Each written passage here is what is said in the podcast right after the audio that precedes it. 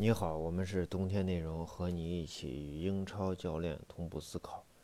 呃，这会儿给大家更新一下，就是明天的啊、就是啊，马上过了，马上到这个，今天是二十八号还是二十九号？应该是二十九号吧？啊，今天是应该是二十九号，马上到二十九号，就是二十九号的这个音频。我今天晚上是把这个，我看都有几个球队啊，利物浦、曼城、莱斯特城、切尔西、曼联、热刺、阿森纳这几个球队最近的比赛，就就是英超应该是足总杯第四轮正赛的这个比赛都看了，都扫了一眼。有的看的比较多，有的一看有进球也就不咋看了，因为球队大多数都是不是很强的球队。那么我就一个一个给大家说一下，就是说，就是你看这些球队踢足总杯的时候，就他上的这个人呐，还有他这个踢的这种战术呢，等等这些东西，就是你要一不是那么简单，就说例如你你就像看英超球队，有的有的解释说说哎英超比赛，例如说哎这个曼城队踢哪个队，哎这个队怎么这么是？哎呀，你你没有搞清楚曼城的什么身价，然后其他队什么身价，对不对？这不是一个层次的。所以有时候我们看比赛的时候，你例如看呃曼城对弗勒姆这场比赛，你看啥？呃，不是说是啊，你弗勒姆怎么这么差的？他肯定啊，他低级别联赛嘛，他这这他身价不够嘛，所以他只能这样踢啊。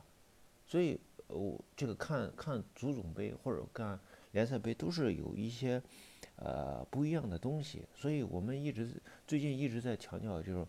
层次性啊，呃结构性的东西，就是不是说是呃你看比赛只有一种方式去看比赛。那么我们想一个球队一个球队分析啊，就是第一个就是利物浦啊，利物浦现在这种环境啊，利物浦现在这个情况上就是联赛排名第一，对吧？那么利物浦肯定拿冠军啊概率比较大，可以说从现在开始基本上也就是利物浦英超冠军。那么他肯定想的问题是啥？我要拿欧冠啊，这肯定的嘛，对不对？那么拿欧冠，我就需要在未来要展现出更 更强的竞争力，对吧？那么，呃，我需要拿到欧冠，对我的竞争力来说，我可能需要有更不一样的，就是说我保证每个位置上的这个人员的使用，啊，都都是非常啊首发主力等等，而且不容易被别人应对。那么他就需要在主力之外，他的这个替补球员，哎，有更好的这个发挥。呃，这场比赛呢，他用了洛夫伦和马蒂普。那么意思就是，我需要调整出来最好的这个呃状态。呃，洛夫伦和马蒂普曾经都是范范迪克的这种替补。那么未来范迪克会不会受伤呢？也不是没有可能啊。他一直都是首发，那肯定有受伤的时候。那么我这场啊，这两个替补的这个呃不是替补，就是一个主力一个替补上场。当然，戈麦斯最近也踢的比赛比较多。但是从整体来说啊，马蒂普这个位置，我认为是，呃，和范迪克搭配最好的一个，呃，就是综合情况是最好的。因为马蒂普有一定的带球和出球能力，啊，这个是整个后后场，哎，不管是这个戈麦斯还是这个洛夫伦所不具备的。当然，洛夫伦的长传要比马蒂普要好一些，所以这块我们就要看重点位置上。就是核心人物、重点位置，以前都是核心人物啊，现在这个，呃，受伤以后回来以后，呃，把它开发出来。第二个就是法比尼奥的首发，法比尼奥是也是受伤回来。维纳杜姆曾经说过，法比尼奥的伤缺对于对于这个利物浦来说是非常非常重大的一个损失。那么法比尼奥回来以后，啊，逐渐调整他的状态，未来要，呃，打上首发主力，才能拿到欧冠。对吧？再一个就是这个对新人的这个使用啊，这那些就是呃七十八号啊、八十九号啊这种大号咱就不说了。最重要的是南野拓实，让这个哥们更更适应利物浦啊，更了解利物浦啊。至于说你说表现，我给你布置的战术，你能不能完整的这种完成出来？这个都我认为都先不谈啊，更多的就是例如呃你的这种。不管 怎么使用你，你在球场上更加了解周围的这个球员，因为你毕竟，呃，过来以后还需要去就是别人的传球方式啊，更加了解队友啊，如何去跑位啊等等这些。你包括他在呃联赛中呃联赛使用这个呃南野拓实的时候，就是 萨拉赫有几次是不愿意给他传球的啊，所以这个也不能说是萨拉赫的毒，就是可能。不太不太适应，或者说双方不是很了解啊，这样，所以 利物浦的这个呃现在这个调整，一个是啊这个核心位置上的，第二个就是新人的这种开发，第三个就是给年轻人一个机会，就是哎大号球员。那么曼城呢，我们上一场说的呃上一个音频说的是曼城，曼城这块就是艰巨的啥，就是。我要兢兢业业把我的所有的战术要完成的非常好。你看他基本上是全主力啊，全主力首发啊。当然费电南教一直首发，所以要休息一下啊。后面拉波特回来以后，可能会球队会发展的更好一些。那么莱斯特城呢？莱斯特城这场比赛我就看了一眼啊，呃，我觉得莱斯特城就就一个想法啊，这场我能拿下。第二个想法就是呀，我就保持保持现在的状态。保持现在的竞争力就不错了啊！我就拿第二又能咋的，对吧？下下一场还是进欧冠嘛，对不对？这样的这样的球队就是这样，暂时不 稳住自己的排名，保持前四啊，进军欧冠，就这样，这已经非常好了。所以莱斯特城就看两眼，一看都是都是替补嘛，哎，都是替补上场，肯定能拿下。替补上场让呃各各位大哥首发都歇一歇。这样那么切尔西这边呢？切尔西，我觉得这块要说的啥？切尔西节奏是比较快的，呃，最重要一点 是后腰，哎呀，后腰用的是这个，嗯，科瓦基奇啊，他和这个呃这个这这个干儿子萨里的干儿子不一样的地方就在于他的运动运动性要比这个呃干儿子要好一些。所以他这里面可能是有不一样的这种呃选择吧，或者在未来切尔西会打得更加灵活啊，呃，这个干儿子叫啥名字忘了啊，所以他是对这个新的这种战术，我认为是有一些探索的，呃，再一个就是我看到呃我的球我的这个粉我的这个球迷呃不是我是他的粉丝我是他的粉丝佩德罗的手法，我觉得佩德罗哎呀确实这个岁月催人老。就是你能看到他的意识，你也能看到他的这个处理球，但是因为现在节奏是都是比较快的啊，包括这场比赛节奏比较快的，所以呃佩德罗的这个呃确实可能后面要离开吧，我认为离开英超吧，或者说是因为他毕竟是个前锋队员，离开英超，呃会不会去这个呃回西班牙，或者说是去这个日本？因为我觉得他的这种方式，在这个阅历，去日本还是我觉得比较好的。在下面就是这个曼联，曼联这边其实是，呃，我觉得索尔斯克亚是有一些探索吧，啊，呃，再有一个有一些轮换啊，包括这场比赛他其实，呃，打了一个，呃，我们平常不不常见的，就是说，呃，他也他不是三中卫。啊，他是四后卫，林德罗夫是打了一个右后卫。那么前场放了一个达洛特，达洛特这个，我觉得达洛特的这个使用吧，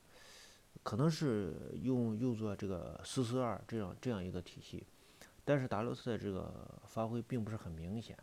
我觉得未来还是放一个标准的边锋，可能利想利用达洛特的这种传中吧。但是呃，简如果你是一个边锋，只用他的传中。啊，有一些，呃，有一些就是浪费浪费这个位置，但是似乎右边的这个传中，还能达洛特的这个传中能力还是比较强。但是达洛特有一个问题，就是在防守简直差的，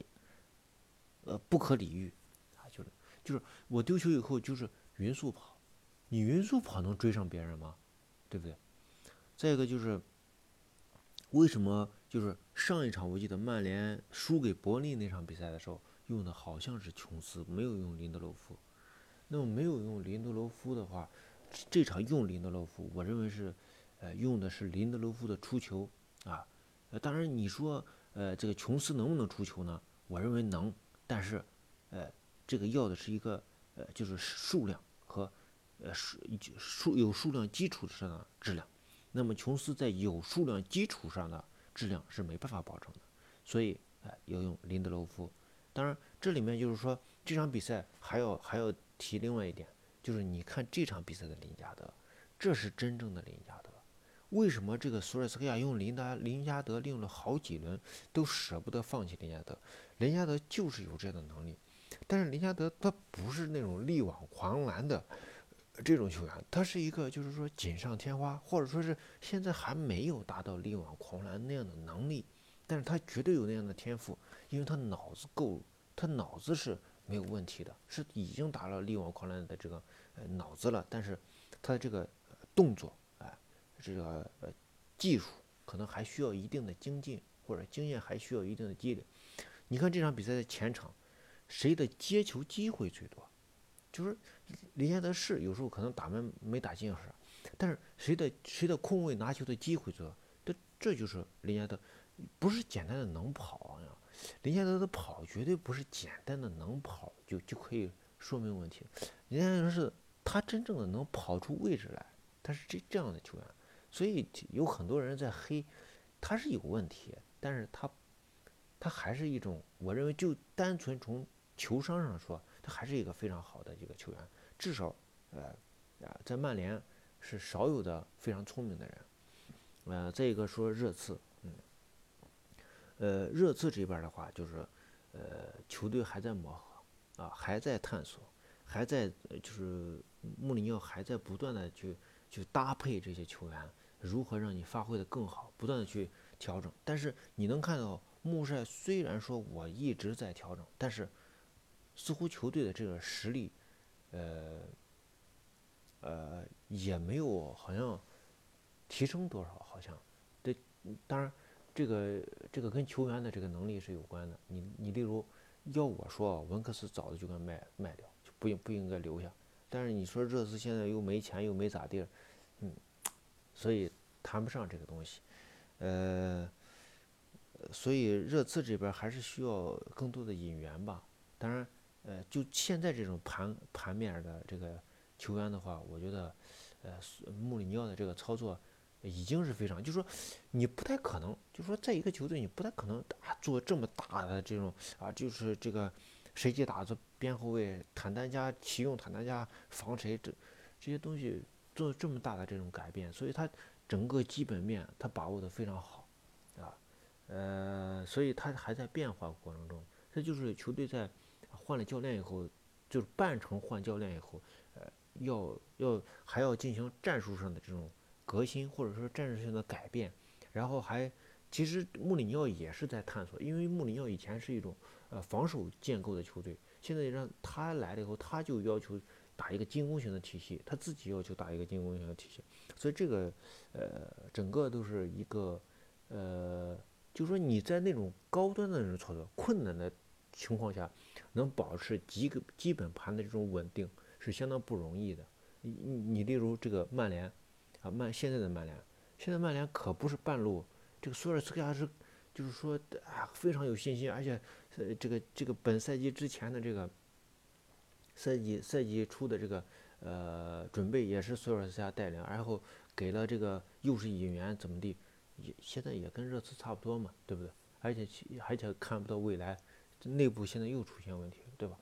再一个就是阿森纳，我想就是我想提的阿森纳，我就看了第一个进球，我基本上没看，为啥呢？就是阿森纳这个进球啊，就是非常非常可以展现，呃，这个阿尔特塔的这种理念，也当然也可以展现这个呃曼城的理念，就说我打你一定是打你的立足未稳。你看进进的第一个球啊，就是伯恩茅斯上来逼抢的时候，他在。就是说，人家这个佩佩从后场，佩佩啪一接球，直接一个转身过来传给这个内部的这个接球队员，这个内部的接球队员一个加速带球，可能带两三步出球。当他转身带球向前的时候，你看这时候后卫防不上，中场被过了，那么对方只要带两步，带两步以后调整好局面，啪这一下出球，就是他带球突破的时候，面对后卫的时候。整个防线在那一刻已经解体了，它不是一个体系型的防守，这是已经完全失位的状态。那么他出球的那一刻，就是说他突破转身突破的这一刻过了这一刻，体系解体，那么这时候的人和人的防守的这个节奏都不在一个，这时候更多的是依靠个人防守。那么他再一出球，也就是说你在上一次个人防守的时候，再一次出球的时候又是几次节奏变化。这次节奏变化又是即将形成的体系立刻又解体，然后就不断的不断的这种，这就是你体系不断解体的过程，就叫做立足未稳。那么最后传给这个呃这个这个边路的这个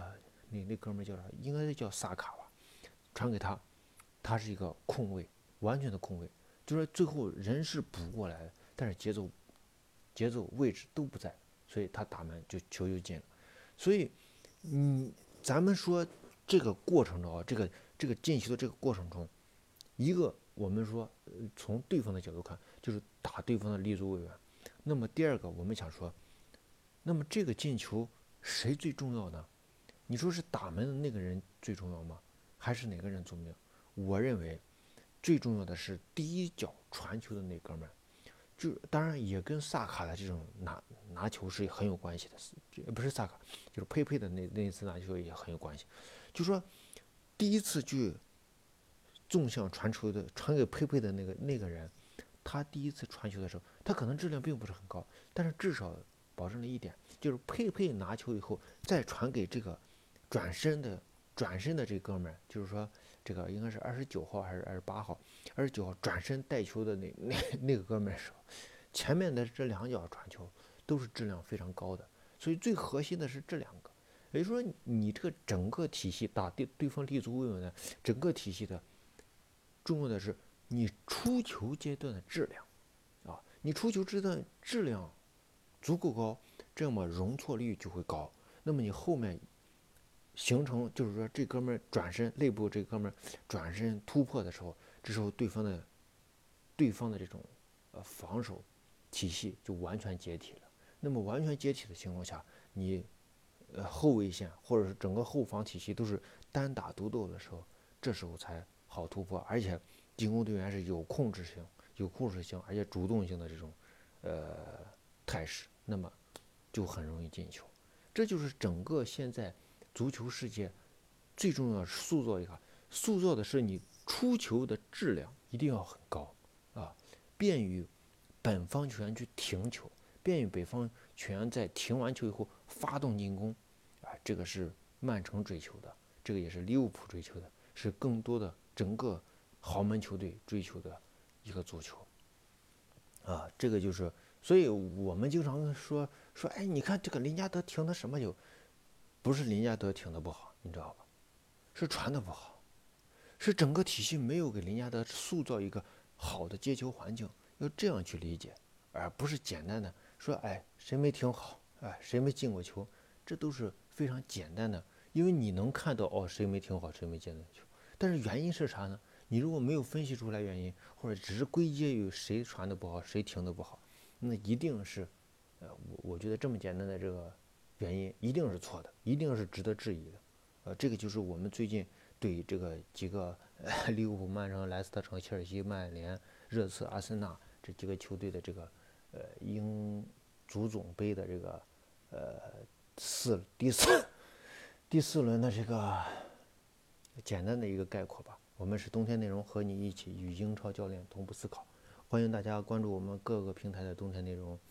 也欢迎大家到。西安帕瓦亚意大利西餐厅南门店吃饭，谢谢大家。